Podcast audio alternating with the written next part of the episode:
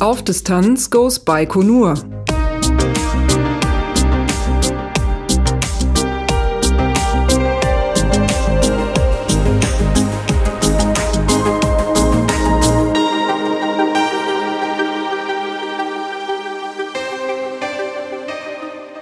Es ist der 5. Juni 2018 und wir sitzen wieder auf unserem Balkon. Und wie immer, wir, das sind der Pablo Bayern. Hallo Pablo. Hallo Lars. Und äh, der Peter ist auch wieder hier. Hallo Lars. Darf ich eigentlich deinen vollen Namen Hallo sagen? Pablo. Ja, das darfst du. Oder stell dich doch mal eben vor. Wer Ach so. bist du? Was machst du eigentlich? Wer bist du? Wer bin ich? Also ich bin Peter Kohl, bin auf Twitter unterwegs als Nautbio, bin Biologe, Weltraumbegeistert und beruflich in der Wissenschaftskommunikation unterwegs. Ah, das passt ja gut. Und äh, damit, damit haben wir dann das nachgeholt, was wir eigentlich gestern längst hätten tun sollen. ja, und ich bin Lars Naber ähm, vom Podcast Auf Distanz und wir sitzen wieder in Balkonur auf dem Balkon. Ähm, wir haben einen weiteren prall gefüllten Tag hinter uns, wobei er nicht ganz so fordernd war wie der Tag gestern. Der sitzt mir also immer noch sehr in den Knochen, muss ich sagen. Äh, ich glaube, wir sind alle ziemlich müde weiterhin, aber heute Abend ist besser als gestern Abend. Zumindest für mich. Wie ist es bei euch? Ja, das ist ähnlich, aber ich glaube, äh, am schlechtesten dran ist möglicherweise noch mein Nachbar hier. Ja, ich, äh, ich habe irgendwie wohl kein gutes Los gezogen.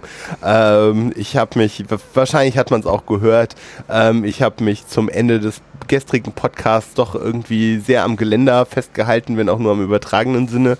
Ähm, so die letzte Viertelstunde, 20 Minuten ging's, war mir schon ziemlich übel. Und ähm, als, die, äh, als die Kollegen dann gerade zur Tür raus waren, machten sich so Magen-Darm-Symptome, brachen sich ihren Weg. Äh, Details erspare ich den Hörern. Ähm, und ja, und das hat dann für mich dazu geführt, dass ich heute den Tag im abgedunkelten Zimmer auf dem Bett äh, verbracht habe und äh, mich, mich ausgeruht. Das heißt, auf der einen Seite habe ich relativ viel Ruhe bekommen, das, was euch fehlt. Auf der anderen Seite sind meine Ausgangsvoraussetzungen auch maximal schlecht gewesen. Ähm, insofern bin ich mal gespannt, ob ich heute irgendwas äh, beitragen kann. Vielleicht kann ich ja eine, irgendwie eine interessante Rückfrage stellen. Ich kann aber nicht, nichts zur Tour ähm, erzählen, weil ich nicht dabei war. Äh, du kannst nichts zur heutigen Tour erzählen, aber eine Sache kannst du noch erzählen. Äh, ist mir eingefallen, eine kleine Anekdote nochmal. Und zwar die Sache mit dem Bus. Ja, Bus. Okay, dann machen wir das, machen wir das zuerst. Warum nicht? Dann vergessen wir es nicht. Äh, Bus waren noch zwei Sachen. Ähm, das eine ähm, war die Sache, warum sind wir eigentlich mit zwei Bussen gefahren? Äh, das löst sich nicht vollständig aus, aber ich habe einen weiteren, einen weiteren Informationshappen bekommen. Ähm, nur die 747, also der Bus, der am Anfang hinter uns hergefahren ist und in den wir dann später umgestiegen sind, nur der hatte ein Permit für Baikonur. Der andere Bus darf wohl nicht in die Stadt reinfahren. Und der ist uns aber, da habe ich nochmal mit Jakob, unserem Guide, drüber gesprochen, der ist tatsächlich mit uns bis Baikonur mitgefahren. Äh, nur eben nicht in die Stadt rein. Also das, ähm, ja, ist äh, ganz interessant. Weil mir da noch was einfällt, das könnt ihr vielleicht dann erzählen. Äh, wir hatten doch da gestern noch so ein nettes Buserlebnis, als wir zurück in die Stadt gefahren sind. Wollen wir das nochmal aufwärmen? Ja, da hab also ich ich glaube, da waren wir, waren wir alle drei so ein bisschen geflasht, oder? Ja, auf jeden Fall.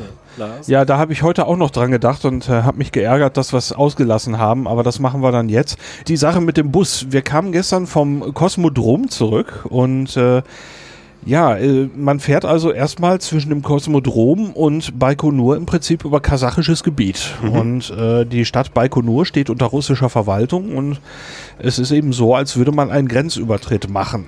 Und äh, das heißt, äh, da ist eine, eine Sperre äh, mit äh, ja, Grenzern, würde ich es mal jetzt sagen, und äh, man wird kontrolliert.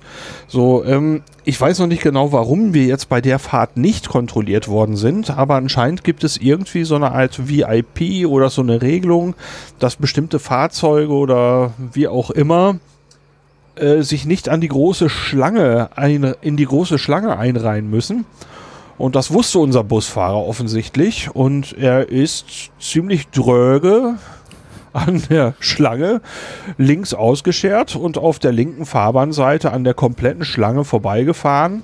Obwohl Gegenverkehr kam. Ja, genau, es waren eigentlich zwei Fahrspuren, eine pro Richtung. Er hat mal eine dritte aufgemacht spontan. Ja. Äh, und ja, ist dann auch wirklich mit zügig. Also Aber hallo. es waren so 50 km/h oder so, würde ich sagen. Das ist da, obwohl eigentlich Gegenverkehr und die Schlange, die sicher einige hundert Meter gehabt Ja. haben wird. Also ich denke, das hat uns richtig Zeit gespart. Also ich glaube, sich da anzustellen, da wäre sich ja noch mal eine Stunde, wäre bestimmt noch mal eine Stunde weg gewesen. Also Ja. das war schon, äh, ja.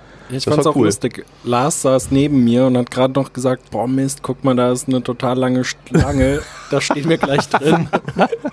und was ist im nächsten Moment, zieht der Bus nach links und fährt an der Schlange vorbei. Äh, Und wir hatten dieses Mal, also wir tauschen, wir losen, ich, na losen ist übertrieben, aber irgendwo jeden Tag, wenn wir in den Bus einsteigen, legen wir sozusagen irgendwie ohne, ohne dass es jemals jemand gesagt hat, irgendwie nimmt man sich die Plätze für diesen Tag. So scheint es irgendwo zwischen uns zu sein, obwohl es nicht definiert wurde.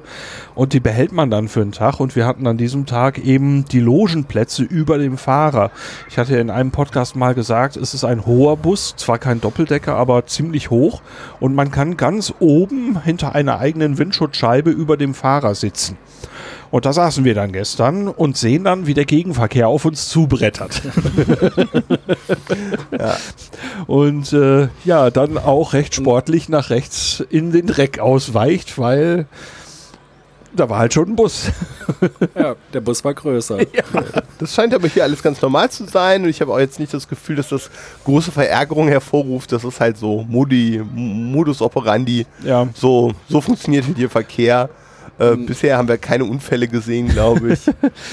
Was mir schon aufgefallen ist, äh, hier wird viel gehupt insgesamt. Ähm, Wobei ich zwischendurch auch den Eindruck hatte, auch in, in Astana schon, äh, ähm, dass dieses Hupen teilweise auch einfach ein äh, Vorsicht, hier ist noch einer, äh, so ich bin gerade in deinem, deinem, deinem toten Winkel oder was, zieh jetzt nicht rüber, äh, also so weniger einen wütenden, sondern eher einen informativen Charakter hat.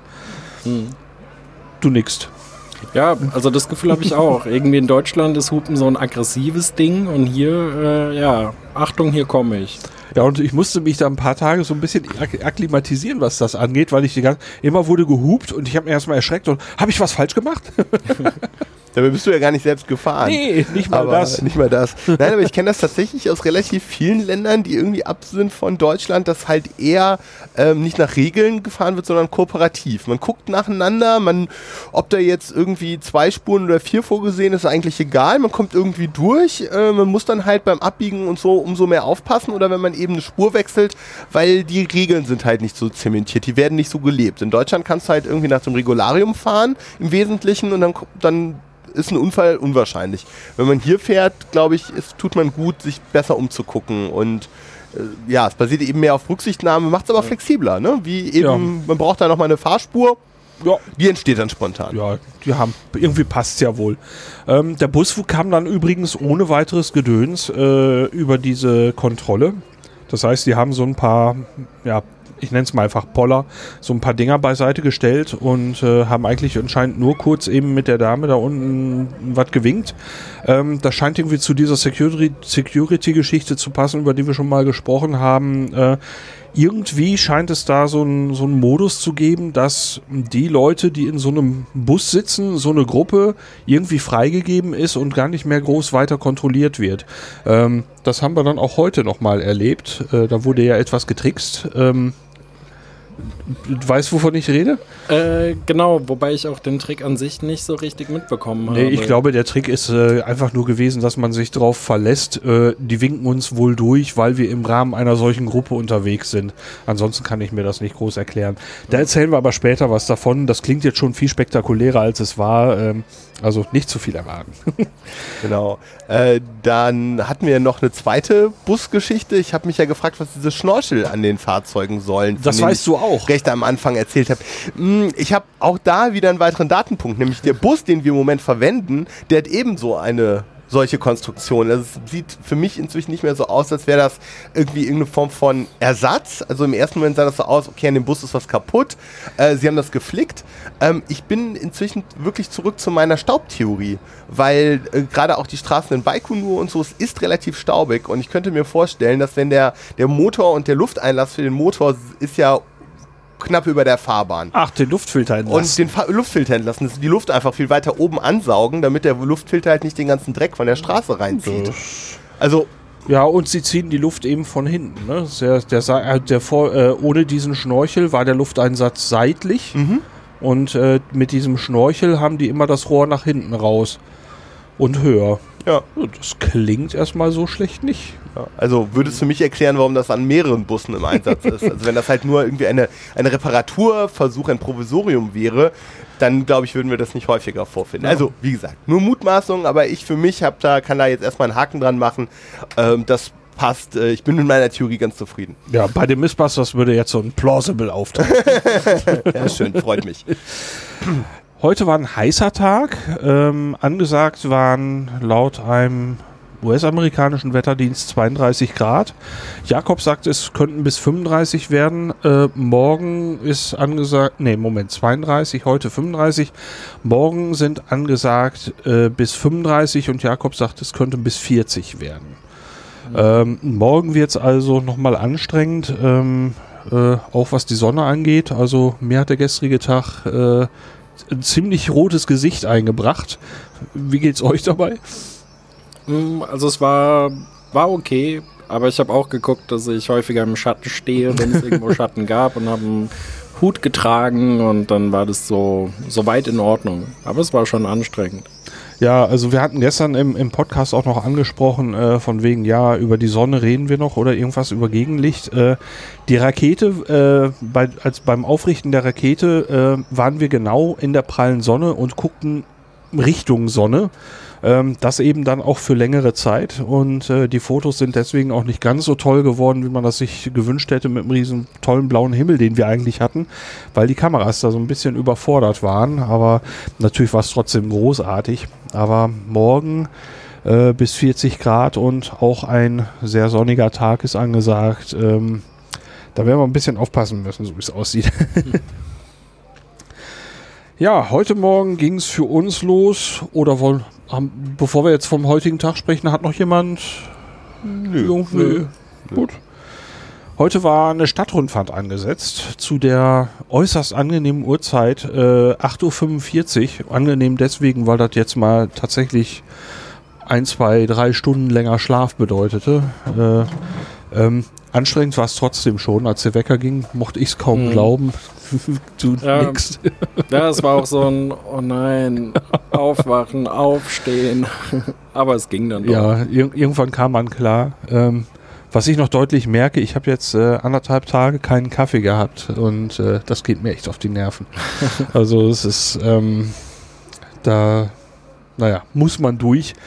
Ähm, genug vom Mimimi. Ähm, Stadtrundfahrt haben wir gemacht. Wir sind uns, äh, wir sind in den Bus gestiegen und dann hat Jakob sich das Busmikrofon geschnappt und äh, ja, hier ein Gebäude, da ein Gebäude, hat er uns vorgestellt. Ähm, dann gab es eine ganze Anzahl von Monumenten, die wir gesehen haben. Ähm, da können wir jetzt zum großen Teil gar nicht so viel zu sagen. Ähm, zumindest zu dem Teil bis vor dem Museum. Also bis wir beim Museum waren. Mhm. Danach gibt es so ein, zwei Teile, wo man was zu erzählen kann. Oder hast du da was? Also das Einzige, was mir noch einfällt, ist bei dem einen Monument mit den ähm, großen Na, oh, Köpfen und sowas. Also da war Gagarin natürlich. Ähm, und da war eine Sache, die ich ganz lustig fand. In einer dieser Abbildungen war ein UFO. Ja, das eine, so eine fliegende Untertasse. Genau, ne? eine fliegende Untertasse. Das war irgendwie so ein bisschen deplatziert, wirkte das. Ähm, wobei das, äh, du kannst du sehen, dieses Ding hatte ich jetzt schon äh, auf meiner Liste gar nicht mehr mit drauf. Ähm, dieses Monument kannte ich von Fotos. Es ist äh, ein, ein äh, also zwei große, weiße, nennen wir es einfach mal Steintafeln. Äh, Reliefs nennt man sowas, glaube ich. Ne? Ähm, du, ungefähr 10, 15 Meter breit, 2 Meter hoch. Also ich äh, habe ein Foto mit Gagarin gemacht und das hat mich nochmal deutlich überragt. Also 250 bis 3 Meter würde ich fast sagen. Okay. Ja, also ordentlich große, große Reliefs. Und dazwischen gab es eine Lücke, da konnte man durchlaufen und da steht so eine Art Mast mit einer Art Skulptur, gebogenen Metallrohren, so ein bisschen wie, wie man sich so Straßenlaternen vorstellen kann. Und äh, da war dann einmal eine Raumstation dran, ein Satellit und eine Rakete war da drauf und dazwischen dann, glaube ich, war das die Erde. Ähm, davon hatte ich schon mal Fotos gesehen und äh, habe mich dann sehr gefreut und erwartet, das heute dann hier einfach zu sehen, ohne jetzt den genauen Grund für die Errichtung oder so den, ja, den Anlass zu kennen, weswegen man das gemacht hat. Äh, aber ein schönes Ding, hat mir, hat mir stilistisch sehr gut gefallen. Mhm. Die anderen Monumente, da kann ich gar nicht so viel zu sagen, aber äh, wir sind dann zum Stadtmuseum äh, äh, Baikonur gekommen. Ähm, da muss ich zugeben, hatte ich so ein bisschen Vorbehalte. Äh, ich äh, bin so ja hauptsächlich der Raumfahrt wegen hier und äh, dachte ja Baikonur Stadt. Ähm, was ich nicht berücksichtigt habe, ist, dass die Sache eigentlich sehr so eng miteinander verwoben ist, dass die dieses Museum sich sehr mit der Raumfahrt auseinandersetzt und äh, da gab es richtig was zu gucken. Ja, genau. Also im ersten Teil der hat ja noch weniger mit Raumfahrt zu tun. Das war dann wirklich so ein bisschen Stadt- und Militärgeschichte. Ja. Es gab ein paar Uniformen, ein paar Waffen waren ausgestellt. Ähm, Orden. Orden, genau. Ähm, es wurde die Anekdote erzählt, dass die Soldaten früher aus den äh, verbliebenen Patronenhülsen Ringe geformt haben. Ähm, ja, und dann ging es eigentlich weiter in einen Teil, der deutlich mehr mit Raumfahrt wieder zu tun hatte. Ja, und da hatten die eine ganze Menge schicker Exponate, schöne Raketenmodelle, Satellitenmodelle. Ähm, ja, auch hier konnte man in den Schaubildern nicht viel lesen. Es war alles auf Russisch. Es gab, ich habe glaube ich nur ein Schaubild gesehen, das auf Englisch war. Ähm, da ging es um die Raketenstartplätze anderer Nationen oder anderer ja, Institutionen wie zum Beispiel der ESA. Da gab es auch eine englische Tafel dazu. Aber äh, sonst war alles auf Russisch. Aber ähm, es war ganz schick gemacht. Äh, das Interieur ist so ein bisschen, wie man sich Science Fiction vor 40, 50 Jahren vorgestellt hat. Ähm, ja, fast so, so, so, so kissenartige Dellen äh, an der Wand. Aber irgendwie passt das hier hin, dieser komische Retro-Style. Mhm. Ähm, äh, in diesem Museum mit dem Aufbau der Raumfahrt äh, über die ganze Zeit. Ähm, ich fand das da irgendwie cool. Ich hätte in dem Museum bestimmt noch eine halbe Stunde länger verbringen können. Ja, ja, und es waren wirklich äh, schöne Sachen und äh, zum Beispiel kam auch die Boran mal wieder vor. Das war ein ganz nettes Exponat, also ein relativ kleines Modell der Boran. Hinter dem Modell aber ein Original-Bremsfallschirm ja. der Boran. Ja, das war ganz cool. Wo du freundlicherweise ein, oder? Das Bild war von dir, glaube ich. Ähm, du hattest ein Foto gepostet oder warst du das? Einer von euch hatte ein Foto von ich hatte, Buran. Du ich, ich, Foto ich, gepostet. Wir ja. waren heute bei Twitter recht aktiv. Ja. Ich hing mhm. an Peters WLAN. Peter hat mir ein WLAN aufgemacht. Äh, und so hatten wir dann die Möglichkeit, heute der, die Sache mal ein bisschen per Twitter zu begleiten. Und äh, ja, wir haben beide auf so unsere Art so ein bisschen was rausgepustet. Ne? Ja, und, was, ja, was für mich toll war, weil ich lag hier im dunklen Zimmer, hatte natürlich mein Handy zur Hand, weil naja, wenn man krank ist, was macht man da? Man, man starrt halt irgendwie auf sein Mobiltelefon und konnte dann eure Tour quasi live bei, bei Twitter verfolgen. Und äh, Martin, Martin Rützler hat mir prompt unterstellt, ich würde mir doch da äh, bei nächster Gelegenheit ein Stück von dem Fallschirm abschneiden. Zugegeben verlockend, aber dafür bin ich dann doch zu ein, ein, ein, ein, ein zu braves Wesen und äh, ja, dieses besondere Exponat irgendwie kaputt zu machen, das wäre das wär doch zu krass. Ähm, ich glaube, dass äh, die Buran auf dem Bild äh, könnte die gewesen sein, die ich auch im Souvenirshop gesehen habe. Ist das möglich, dass die so 40 Zentimeter oder sowas hatte? Oder war die größer? Etwas größer ja war sie, glaube ich, wohl. Okay. Mhm. Sie sah der sehr ähnlich, die hier, die hier im Souvenirshop zu erwerben war. Ähm, ich muss auch so äh, von ja, Jakob, ähm, der hat ja die russischen, äh, also man, wir haben eine Rundführung bekommen erstmal. Ähm, da äh, war dann also jemand vom Museum dabei und hat die Exponate so ausgewählte Exponate auf Russisch erklärt und Jakob hat dann übersetzt. Und äh, bei dem Bremsfallschirm, da wurde dann also sehr deutlich betont, dass das eben ein Originaler ist, also schon ein bisschen was älter und in dem Moment griff sich Jakob den Fallschirm, hielt ihn sich an die Nase. Ah, ja, stimmt. Das passt zu ihm. Ja, das passt zu ihm. Es ist, äh, Jakob ist ein feiner Kerl. Äh, wir haben einen Haufen Spaß mit ihm. Er hat äh, immer Lustiges zu erzählen. Ja, ähm, dann gibt es ein, ein Sputnik-Modell, äh, der hat so eine eigene Nische bekommen, wo man dann in so eine Art riesiges Bullauge, in so, so, so ein großes Loch durch die Wand direkt auf einen Sputnik guckt. Äh, das setzt ihn irgendwie auch auf ungewöhnliche Weise in Szene, hat mir aber irgendwie gefallen, wo, wobei ich fast überrascht war, wie viel Platz sie damit verschenken, aber ähm, ja, es gefällt, also ist es richtig. Also wunder, wunderbar gemacht, das Museum. Ähm, also, wenn mal jemand nach Baikonur kommt, dieses Museum nicht auslassen. Auch wenn Stadtmuseum irgendwie piefig klingt. ja, ähm, vorne vor dem Museum, wie konnte es anders sein, äh, waren auch noch ein, zwei Monumente, deren Hintergrund ich noch für mich ergoogeln muss. Ähm, insbesondere das eine, das sind so zwei Bögen, die zulaufen wie so ein ja, ich hätte fast gesagt, so wie ein Düsenjet mit abgerundeten Deltaflügeln. Ähm, anders kann ich es jetzt gerade nicht beschreiben. Das habe ich schon mal auf Fotos gesehen, ähm, möchte mal die Bedeutung wissen. Ja, dann ging die Fahrt weiter. Äh, wir haben ja Monumente, Monumente, Monumente gehabt den ganzen Tag. Äh, kam dann noch irgendwann an einen überlebensgroßen Juri Gagarin, der auf einem Podest stand, an so einer kleinen Parkanlage. Das war, ich fand es sehr schön. Ne? Mhm.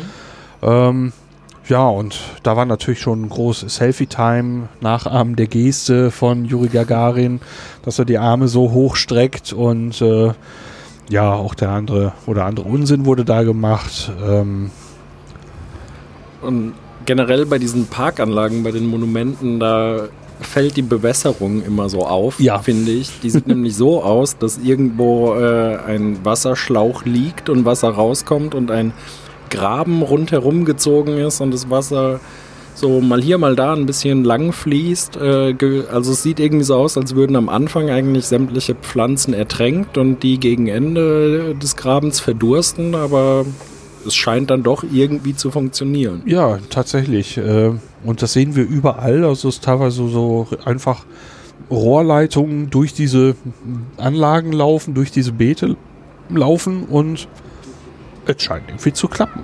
Schon seit längerer Zeit. Also es sieht nicht so aus, als seien die neu. Ja, wir haben auch die, äh, die Sojus-Rakete nochmal gesehen, dieses 1 zu 1 Modell, ähm, wo wir die Tage schon mal gewesen sind. Und äh, da hatten wir heute mit diesem blauen Himmel äh, wunderschöne Kontraste beim Fotografieren.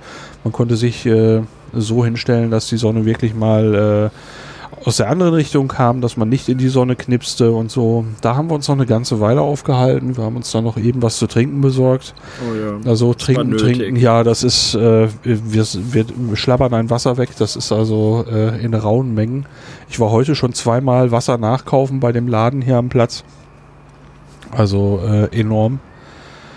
Ja, und dann kam ein, also dann waren wir noch bei einem äh, sehr bekannten Monument. Da hat sich auch Alexander Gerst schon vorfotografieren lassen. Das ist das Fisherman-Monument. Das ähm, sieht so aus, dass man eine Figur sieht mit breit ausgestrahlt, also ein, ein Mosaik mit breit ausge, weit ausgebreiteten Armen ähm, und dazwischen ein behelmter Kopf, der sozusagen einen dann anschaut. Und äh, ja, da haben wir dann Gruppenfoto gemacht. Viele, viele Selfies. Mhm. Kennst du die Geschichte dazu, warum das das Fisherman-Monument ist? Nee, hast du sie? Äh, leider nein. Ah, okay. ähm, das finden wir raus und liefern das nach. Hoffe ich. Ja, und das war tatsächlich äh, der Moment, wo wir eben, wie es so hieß, tricksen mussten. Denn äh, dieses Monument liegt knapp außerhalb des Stadtgebietes Baikonur, also außerhalb des eingezäunten Bereiches. Ähm, das heißt, ähm, wir sind rausgefahren. Äh, jetzt hatten nicht alle ihren Reisepass dabei. Ähm, ich schleppe den hier die ganze Zeit mit mir rum, weil man weiß ja nie, aber ja, wir sind dann raus und anscheinend ist der Trick dann einfach der zu hoffen, die, ja, so ein Bus mit so einer Reisegruppe, das wird schon seine Ordnung haben und das wieder reinkommen war dann auch überhaupt gar kein Problem.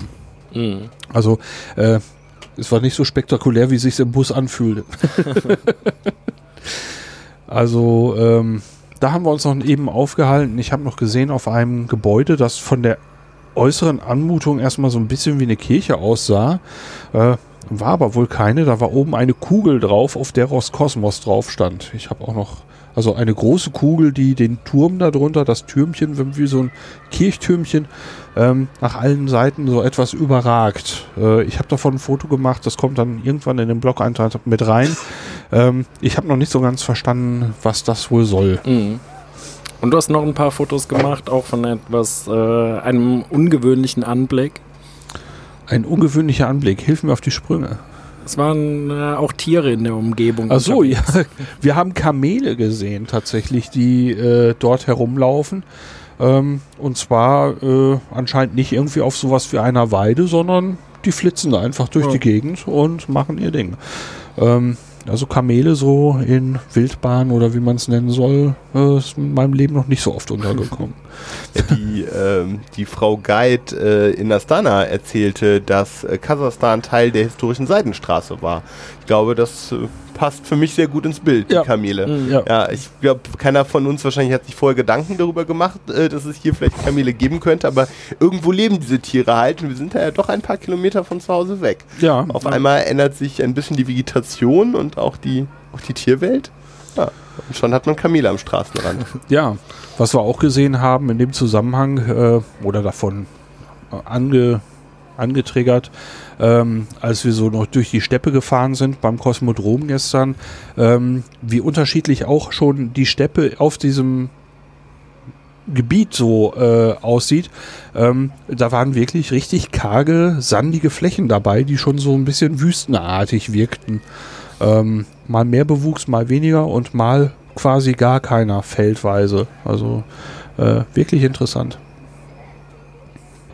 Dann die Sojus hatten wir, das Fisherman-Monument hatten wir. Dann haben wir noch zwei Monumente besucht, äh, von dem ich das eine auch von Fotos kenne. Ähm, und zwar sind das zwei Monumente, die auch wieder in so einem Mini-Park angelegt sind, die erinnern an zwei Katastrophen der Raumfahrt. Ähm, die eine ist die Nedelin-Katastrophe. Und äh, bei der anderen habe ich jetzt anhand der Tafel das noch nicht rausgefunden. Ich habe es mir abfotografiert, aber die beiden Jahreszahlen waren 1960 und 63. Und äh, ja, das eine Monument ist einfach eine, eine hohe Stele. Ähm, dann gibt es dahinter eine Art Grünanlage und rund um die Grünanlage sind Gedenktafeln angebracht, ähm, wohl mit dem Namen und Geburtsjahr und eben ja dem Sterbejahr, das natürlich dann bei allen gleich war. Ähm, und dahinter eine kleinere Anlage ist eine Art geschwungene Form, die führt nach oben weg. Ähm, falls man so ein bisschen das, äh, das Denkmal in Laboe kennt, das in ganz, ganz klein, so von der Grundform. Und oben war dann eine, eine Rakete drauf, die so, ja, gen Himmel diesen, diesen Bogen fortsetzt. Ähm, auch da waren dann so eine kleine Anlage drumherum, wiederum mit solchen Gedenktafeln mit Namen und den Jahreszahlen. Und dieses, Mon dieses kleinere Monument, das habe ich also auf Fotos oft gesehen. Wahrscheinlich wegen des Raketenmotivs wird es wahrscheinlich häufiger geknipst, kann ich mir vorstellen. Ähm, es sah dann in Real allerdings etwas maroder aus, als ich es von Fotos kannte. Also ähm, da waren meine Erwartungen etwas höher als das, was das Monument dann wirklich zeigte. Da war auch am Fuß die Farbe so äh, nicht ganz so toll. Also aber äh, trotzdem schön, all diese Dinge, die man schon seit Jahrzehnten von Fotos kennt, äh, mal real zu sehen. Also es ist, ich kann nicht beschreiben, wie großartig es ist, hier zu sein. Aber an anderer Stelle konnte man noch sehen, dass äh, sich schon um die Monumente gekümmert wird. Äh, Einer der Reiseteilnehmer hat nämlich äh, am eigenen Körper festgestellt, dass äh, da wohl Teile des Monuments frisch gestrichen waren, auf die er sich kurz zuvor gelehnt hatte. Der Ach, hatte das war- danach einen weißen Fleck am Arm. Es waren diese weißen Kugeln an dem großen Genau. Monument, ne? Ja. ja, wir haben einen Teilnehmer dabei, der hat so eine Art äh, Plüschfigur dabei. Das ist wohl so eine Art Maskottchen oder so und das wird im Prinzip bei jedem Monument mit abgelichtet. Und er bekam dann noch die Warnung, Vorsicht, leg es nicht auf diese Kugeln. Die sind frisch gestrichen, sonst ähm, ist das Ding plötzlich weiß. Das war so der Moment, wo ich das überhaupt erst mitgekriegt hatte, dass da was war. Ja, danach sind wir zurück zum Hotel und hatten so ungefähr anderthalb, zwei Stunden Auszeit. Ähm, ich habe in der Zeit am Podcast gearbeitet. Ähm, Und dann um 14 Uhr fiel es mir doch wohl noch schwer, den Hintern wieder hochzukriegen und den zweiten Teil des Tages anzugehen. Mhm. Ähm, und da sind wir in eine Schule gefahren. Und bei dieser Schule tue ich mich mit der Beschreibung ein bisschen schwer. Also es war uns angekündigt worden als eine Kosmonautenschule. Ähm, und das suggeriert jetzt erstmal, dass dort Kosmonauten geschult werden. ähm, dem ist aber nicht so. Du hattest dazu was getwittert. Äh, genau, also es sind äh, gewissermaßen die angehenden Kosmonauten. Also es war eine ähm, weiterführende Schule, also so ab der, wie bei uns, fünften Klasse ungefähr, also Kinder so ab elf Jahren ungefähr, gehen auf diese Schule und werden da in ganz vielen Punkten direkt mit der Raumfahrt in Berührung gebracht. Zum Beispiel äh, gibt es einfach, indem Raketen und Flugzeugmodelle aus Papier und Metall gebastelt werden, ähm, da gibt es jährlich dann auch einen Wettbewerb dazu, der Gewinner kann wohl auch am nein, am nationalen Wettbewerb teilnehmen. Wer da wiederum gewinnt, kann wohl direkt an eine Top-Hochschule gehen. Also es lohnt sich wohl, da mitzumachen für die Schülerinnen und Schüler. Ja, ähm, diese Modelle waren übrigens durchweg alle flugfähig. Da kann man einen Treibsatz einsetzen. Ähm, das haben wir später dann auch nochmal gesehen bei einfacheren Modellen. Ähm, und äh, es gab ein, in einer Art Vitrine äh, eine, ein Sojus-Modell, das einfach wunderschön aussah, wunderschön äh, gearbeitet war, ähm, sehr detailliert. Ähm, und damit dieses Modell eben, wenn es fliegt, nicht kaputt geht, haben dann auch diese vier Raketenteile, die so zur Seite wegspringen, einzeln eigene Fallschirme ähm, und so weiter. Ähm, und äh, damit haben sie einen Wettbewerb auch gewonnen. Da haben drei Leute dran gearbeitet haben. Äh, hat er erzählt. Also äh, toll anzugucken und dieser, dieser, dieser Werkraum, das war auch mal wieder ein Blick in die eigene Schulzeit zurück. Ja. so, überall genau. kleine Schraubstöcke an den Tischen und so. Ja, wir haben auch teilweise selbst dann nochmal auf äh, den Schulstühlen gesessen und es war wirklich wieder so eine Lehrer-Schüler-Perspektive ja. mit dem Guide, der vorne was erzählte. Ja, äh, interessant fand ich, sie haben auch noch ein paar, äh, paar Souvenirs verkauft. Also ich habe mich dort mit Postkarten eingedeckt, auch wenn ich die wahrscheinlich von hier nicht mehr verschickt kriege. Aber ähm, auch kleine Raketenmodelle hatten die, so Magnete und so. Ähm, die haben auch wohl schon gesehen, dass das wohl was bringt. ja. Dann sind wir so von Klassenraum zu Klassenraum gelaufen, ähm, haben unterschiedliche Unterrichtsfächer gesehen und zwischendurch sind immer ja, Nischen, große Nischen an den Schulfluren, wo Originalexponate aus der Raumfahrt äh, ausgestellt sind. Triebwerke oder ja, Schrott, der nach einer Explosion übrig blieb, aber auch eine Raumkapsel, die einmal äh, zu den verflixt. Da habe ich jetzt einen Hänger. Die militärischen, die ersten militärischen Raumstationen, Almas war es, glaube ich, äh, der Russen, eine Originalkapsel, die dort geflogen ist, äh, hatten, haben die dort da. Äh, die ist ein bisschen was geräumiger als die, wo der Herr Gerst morgen mitfliegt. Mhm. Aber das war extrem spannend, äh, da reinzugucken, das anzufassen, äh, den Mechanismus der Luke sich anzugucken. Der war mit ja. seiner Symmetrie äh, wirklich ein tolles Stück Mechanik. Äh, ein Raumanzug gab es, ähm, Modelle. Also das kann man gar nicht alles so jetzt wiedergeben, weil es wird einfach langweilig dann. Aber äh, ist auch ein Besuch wert gewesen, diese Schule, ne? Ja, auf jeden Fall. Und also zu zwei der Exponate würde ich noch kurz was sagen. Mhm. Ähm, dieser Raumanzug, den Lars gerade auch erwähnt hat, der ist eben ein alter russischer Raumanzug. Und ähm, der ist so gebaut, dass man alleine von hinten, also man kann eine Klappe öffnen und dann von hinten in den Raumanzug ansteigen, einsteigen kann sich da anstöpseln und kann den selbst mittels eines Hebels wieder verschließen. Und innerhalb einer Viertelstunde hat den eben ein Kosmonaut alleine angezogen. Im Vergleich dazu, die amerikanischen Raumanzüge, die heute für die Außenbordeinsätze äh, auf der ISS gebraucht werden, da braucht es schon zwei Leute, die äh, helfen, beziehungsweise ein, einen Helfer, einer steigt rein und das Ganze dauert ungefähr zwei Stunden. Also irgendwie ist das auch so ein russischer Pragmatismus bei dem Anzug und das geht da ganz flott. Ja, so für das Bild, äh, wie man sich das vorstellen kann. Äh, ich habe so äh, wieder mal was von Filmen vor Augen. Ähm, zum Beispiel äh, dieser Film mit dem Andromeda äh, irgendwas mit Andromeda, wo so ein Virus da ist, da steigen die von hinten in so einen Schutzansch äh, in so einen Schutzanzug hinein und machen auch eine Luke zu. Und das ist ähm, dem, was wir heute bei diesem Raumanzug gesehen haben, bis auf diesen, diesen Schlauch, der da, der da nicht dran war, ähm, fast genau die gleiche Anmutung für mich. Also ich kann mir das sehr gut vorstellen, dass man sich irgendwie festhält mit den Beinen voran durch diese Luke steigt. Die ist so ein bisschen ja auf Rückenhöhe, mhm. fängt das an. Ähm, da kann man eine große Klappe aufmachen bis ungefähr zum Helm. Ähm, ich kann mir so vorstellen, man steigt mit den Beinen zuerst rein, der Oberkörper rückt nach, Kopf in den Helm und dann greift man irgendwie hinter sich, macht diesen, diesen Hebel zu und das war's. Also, mhm. ähm, sieht, äh, sieht ein bisschen aus wie ein großer Rucksack, ne? Wie ja. so ein sehr großer Wanderrucksack, der so den gesamten Rücken bedeckt, einige ja. etliche Zentimeter tief, 15, 20 Zentimeter tief und eigentlich äh, Rücken und der stand, glaube ich, in einem Gestell, ne? Der steht in einem Gestell, weil sonst würde man, glaube ich, auch um, genau, umfallen. Genau, das kann mir vorstellen, dass das tatsächlich die Konfiguration ist, wie man das Ding auch, auch anzieht, weil sonst dürfte das mit dem Gleichgewicht. Also stelle ich mir schwierig vor. Ich glaube, der steht, oder? Der steht nicht von alleine.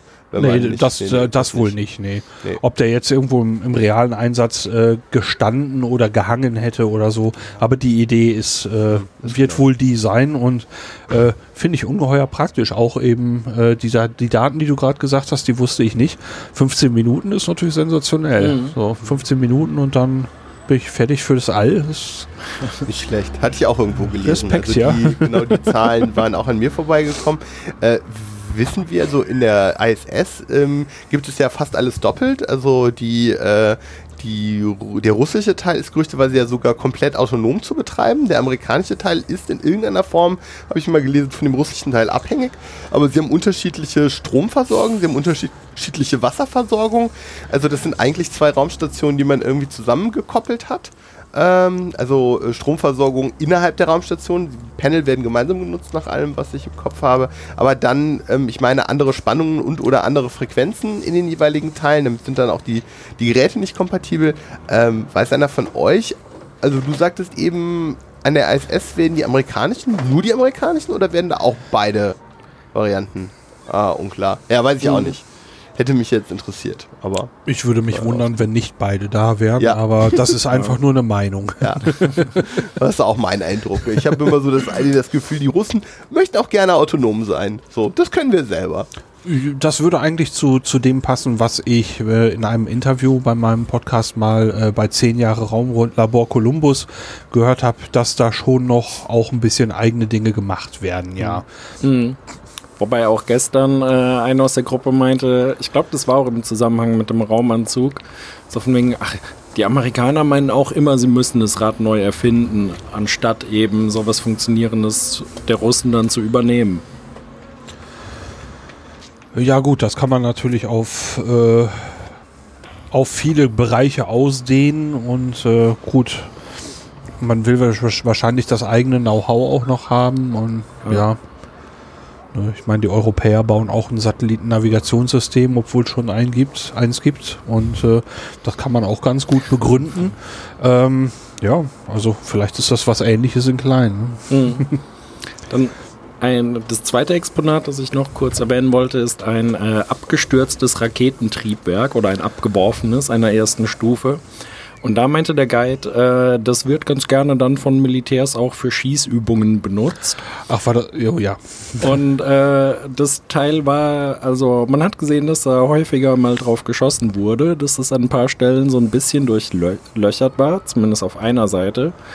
Und äh, von der Rückseite hat man dann gesehen, äh, okay, also um das Teil wirklich durchzuschießen, braucht man schon ein verdammt dickes Kaliber.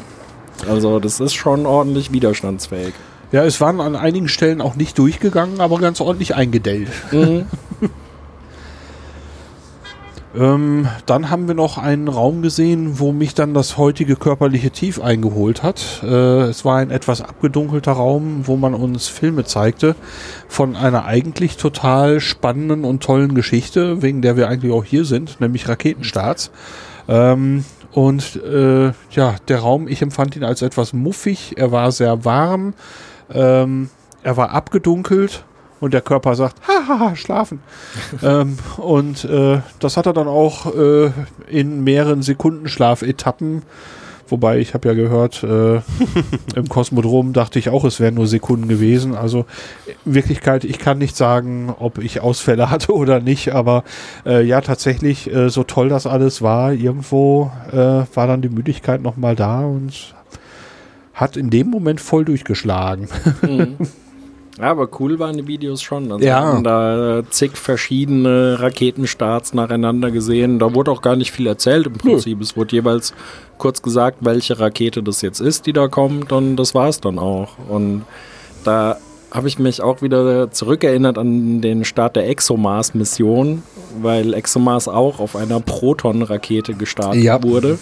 Und als dann die Proton kam und die Soundkulisse wieder so war wie damals bei der ESA, äh, ja, habe ich daran wieder denken müssen. Das war sehr schön. Ja, und was ich heute immer wieder gedacht habe bei den Modellen, ist, dass die Proton einfach eine wunderschöne Rakete ist. Ich finde, dass die sehr, sehr schöne Proportionen hat und irgendwie Mhm. toll aussieht. Ja. Also, ähm, also von der muss ich, glaube ich, ein Modell haben. ja, dann waren wir da auch relativ durch. Ne? Ach nee, natürlich. Oh, das, das Highlight war ja noch. Genau. Ähm. das, äh, die Raketenstartvideos hatten gewissermaßen einen Schulungscharakter für uns. ähm, irgendwann hat nämlich äh, unser Guide gesagt, so jetzt kommt mal raus, wir haben hier noch einen Raketenstart draußen. Und ich dachte, der macht halt einen Witz. Und die Tour ist zu Ende und das ist gut. Ähm, nee, und dann gehen wir in den Innenhof und auf einmal steht da tatsächlich eine Modellrakete und es wurden Freiwillige gesucht, die diese Rakete gleich dann starten würden. Ja, und äh, ne, drei Stück gab's, die waren jeweils so, ich würde mal schätzen, ja, 40 Zentimeter hoch. Ja. Äh, waren auf einem Fotostativ aufgebaut, was ich recht drollig fand. ähm, und die konnten die, äh, wenn eine abgeschossen war, die nächste enorm schnell innerhalb von 20 Sekunden oder was war die Mhm. nächste Start klar. Ähm, ja, und erstmal wurde nach Freiwilligen gefragt und äh, da haben wir uns nicht lange bitten lassen. Nee, genau. Also wir haben schon noch ein paar Sekunden gezögert, äh, um auch anderen die Chance zu lassen, aber andere sind irgendwie auch nicht vorausgestürmt. Und äh, auf einmal waren Lars und ich dann zwei der drei Leute, die eine der Raketen dann starten durften. Ja, wir haben uns äh, fürs Team geopfert. Und ähm, ja, man bekam dann eine kleine Schaltbox mit Kabeln an die Hand. Ähm, an der Seite war ein Taster, oben war eine Leuchtdiode. Dann gab es einen größeren Knopf, das war der Startknopf. Und eine, ja, ich würde sagen, da haben sie eine Klinkenbuchse eingebaut. Und Mhm. das war dann so als Sicherung. Da drin wurden dann mit einem Metallstift, wenn man den da reinschob, einfach wohl die Kontakte kurz geschlossen. Ja. Und dann hat er so eine kleine Startprozedur mit einem durchgespielt. Genau, also äh, als erstes sollten wir dann mal den äh, Knopf drücken, der die Diode dann bei Erfolg zum Leuchten brachte. Und dann gab es ein äh, Signal auf Russisch. Leider weiß ich jetzt nicht mehr, was er da gesagt hat. Äh, das bedeutete jedenfalls, dass wir jetzt diesen äh, Art Klinkenstecker zum Kurzschluss einführen durften. Dann den Countdown von 3 auf 0 und bei 0 ging's los. Knopf Ja. drücken und ab ging's. Ja, und dann hörte man ein ja, lautes Zischen und das, die Rakete äh, rauschte also in einem Affenzahn davon, äh, eine Rauchwolke hinter sich herlassen und ich könnte jetzt tu mich schwer zu schätzen, wie hoch die geflogen ist. 30, 40 Meter vielleicht. Ja, also die Größenordnung wird das, denke ich, gewesen sein, ja. Und äh, ja, die äh, durch den kräftigen Wind, also es wurde aus einem Innenhof gestartet. Der kräftige Wind, sie haben schon gegen den Wind gestartet. Äh, der Wind war aber trotzdem stark genug, um dann die Raketen über das Dach hinweg äh, wegzuwehen. Ähm, aber an obersten, am Scheitelpunkt wurde also so eine Art Fahne äh, ausgerollt und man konnte also dann mit dieser Fahne sehr deutlich äh, verfolgen, wo diese Rakete runterging. Genau, und ich hatte das Gefühl, dass die Fahne auch gleichzeitig noch so ein bisschen als Bremsfallschirm Ja. diente. Ja. Ja, und äh, da kam dann einer von den, von den Kids, also es wurde komplett dann von, von, den, von den Schülern dort äh, gemacht. Ähm, die sprachen auch ein kleines bisschen Englisch. Und äh, einer von denen kam dann mit der wiedergefundenen Rakete gerade zur, zur Pforte rein in den Innenhof. Und äh, ja, der hat sich dann als Foto, äh, so als Fotosubjekt mit der Rakete dann auch nochmal aufgebaut. Ja. Und äh, ja, wirkte dabei also sehr zufrieden. Mhm. Dann äh, haben wir uns eigentlich alle bedankt. Äh, das war in dieser Schule wirklich toll. Und äh, ähm, nachdem ich hörte, es ist eine normale Schule, habe ich gedacht, oh weh, ähm, was machen die denn hier? Aber auch das war ein toller Punkt auf der Liste. Ja. Auf jeden Fall. Damit war dann der Tag, zumindest was unser Reiseprogramm angeht, soweit eigentlich durch. Ich habe mich dann im Hotel erstmal aufs Bett gelegt, habe eine Stunde geschlafen. Mhm. Ja, Ähm, auch. Sonst wäre ich nicht ansprechbar jetzt. Ähm, dann habe ich den Podcast zu Ende gemacht und äh, kämpfe im Moment noch mit Upload-Problemen. Ich hoffe, dass das jetzt im Hintergrund gerade geschafft hat. Äh, die Folge von gestern Abend. Und jetzt können wir auf morgen blicken. Morgen ist der große Tag. Stimmt, morgen, morgen, ja, da war noch irgendwas. Da war noch was, ne? Ja, morgen müssen wir das Altglas wegfahren. Nee, Auch. Mo- Morgen ist der Raketenstart von Alexander Gerst und wir werden dabei sein. So richtig glauben kann ich das irgendwie noch nicht. Ja, das geht mir ganz Äh, genauso. Heute Macht, ja, macht Gänsehaut. Ja. Irgendwie Der Gedanke daran macht auf jeden Fall Gänsehaut und ja, ich bin sehr gespannt. Heute gab es auf Twitter auch noch mal ein paar schöne Bilder. Also zum einen war die Abschlusspressekonferenz auch mit Alexander Gerst, wo dann das Team hinter einer Glasscheibe sitzt, weil die ja in äh, Quarantäne sind, um sich jetzt nicht auf den letzten Metern noch mal anzustecken. Nicht, dass Pablo da noch irgendwas. Ja, genau, nicht, dass ich nachher schuld bin, dass die ganze, dass die, dass die ganze ISS unter Magen-Darm-Verstimmung leidet. Das wär, die Verantwortung möchte ich nicht haben.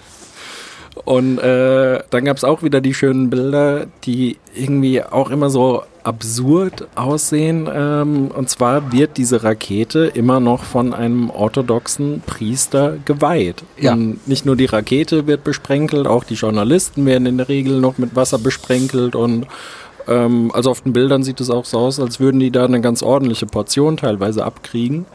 Und irgendwie, äh, ja, ich finde diesen Anblick immer so ein bisschen merkwürdig, aber ist eben Teil der Tradition.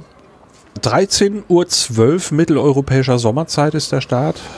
17.12 Uhr, stimmt, ne? Ähm, 17.12 Uhr Ortszeit. Ähm, unser Tag beginnt morgen mit einem späteren Frühstück. Unser Bus fährt erst um 9.45 Uhr. Ich habe mich sehr gefreut, als, als ich das gehört habe. Peter feiert das auch Ja. mit einer Geste Richtung, äh, Richtung Pablo. Ähm, wir können tatsächlich ein kleines bisschen länger schlafen morgen ähm, und dann sind wir hoffentlich auch schön ausgeruht. Ähm, und ich bin gespannt. Also es gibt irgendwo wohl dann äh, einen alten Startplatz, äh, wo wir uns dann irgendwo 1,1, 1,2 Kilometer nur von der von dem Startpunkt, vom Startplatz weg befinden und dann zugucken, wie das Ding in den Himmel schießt. Da Mhm. werde ich also sehr kribbelig, wenn ich nur dran denke. Irgendjemand sagte, das ist die Möglichkeit, also man kann nirgendwo so nah an so einer großen Rakete sein beim Ja. Start, richtig? Ja. Das ist so, ja, auch was, auch was Besonderes hier nochmal. Ähm, du hattest vorhin nochmal die Form der Rakete angesprochen. Ich finde ja gerade mit der, mit, also die Soyuz-Rakete mit der Soyuz-Kapsel drauf, hat sehr was von so einem irgendwie, finde ich, sieht fast indianisch aus. Sie hat unten diese, diese ausladende Form und oben diesen Pin drauf. Also man könnte sich irgendwie so ein Wurfpfeil oder sowas, also so ein Dart, Dartpfeil oder so, so eine Kombination aus Tippi und Dartpfeil. Also ich finde, das hat auch, also das, äh, ja, ich glaube, man sieht ihr an der Stelle doch irgendwie so die 60er Jahre an. Das ist schon so ein ganz besonderer, ganz besonderer Charme. Mhm. Ja, wir haben ja in dem Raumfahrtmuseum äh, oder beim Stadtmuseum, aber auch im Raumfahrtmuseum alte, ältere Modelle gesehen, womit dann die Anfänge waren. Und da sieht man, dass sie also alte Ideen ziemlich lange beibehalten. Und äh, die Sojus-Rakete eine Evolution von frühen Konzepten ist, ähm, wo man aber die grobe Form mit diesen auseinanderlaufenden vier Triebwerken und so weiter beibehalten hat. Ähm, aber es scheint ja zu funktionieren. Die Bilanz ist ja eine sehr gute. Zum Glück. Ja, und ich meine, das ist bewährte Technik. Und Ja. äh, das Space Shuttle-Programm ist eingestellt und aktuell ist es der ein, die einzige Möglichkeit, Menschen zur ISS zu bringen. Ja.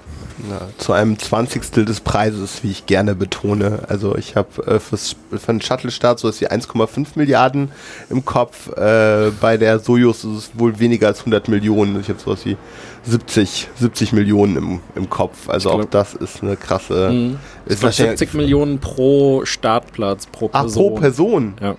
Ach, okay. Gut, dann, dann wäre sie deutlich teurer als die Falcon 9. Aber das kann ja sein. Okay, da werde ich, Mhm. das werde ich mir auf jeden Fall auch nochmal angucken. Aber danke für den Hinweis. Da war ich dann vielleicht auf dem falschen, auf der falschen, auf der falschen Fährte. Aber auch das ist natürlich eine legitime Zahl zu fragen, wie viele Menschen kann ich damit eigentlich ins All bringen. Ja. Da relativisiert sich dann auch der, die Kosten vom Shuttle wieder ein bisschen. Da gehen deutlich mehr Leute rein. ja, das stimmt. Ähm, wir werden wohl uns erst nach dem Start wieder melden können, weil auf dem Gelände des Kosmodroms äh, ist die Internetversorgung äh, eben nicht besonders toll. Das wird zwischendurch mal per Twitter Updates geben. Wir werden aber unser Bestes versuchen. Ähm, vielleicht ist an der Stelle ja noch ein bisschen was übrig. Äh, ich denke, es liegt einfach daran, dass du keine kommerziellen Netzbetreiber auf dem Gelände hast mit eigenen Türmen. Mhm. Ich, würde, ich als Raumfahrtbetreiber würde auf jeden Fall sagen, hm, nö, ist nicht. Ähm, also äh, denke ich, treffen wir uns morgen Abend hier zur nächsten Zusammenfassung wieder. Gut, super. Ich freue mich. auf jeden wunderbar. Fall. Gute Nacht. Gute Nacht allerseits. Danke fürs Reinhören. Gute Nacht zusammen. Tschüss. Tschüss. Tschüss.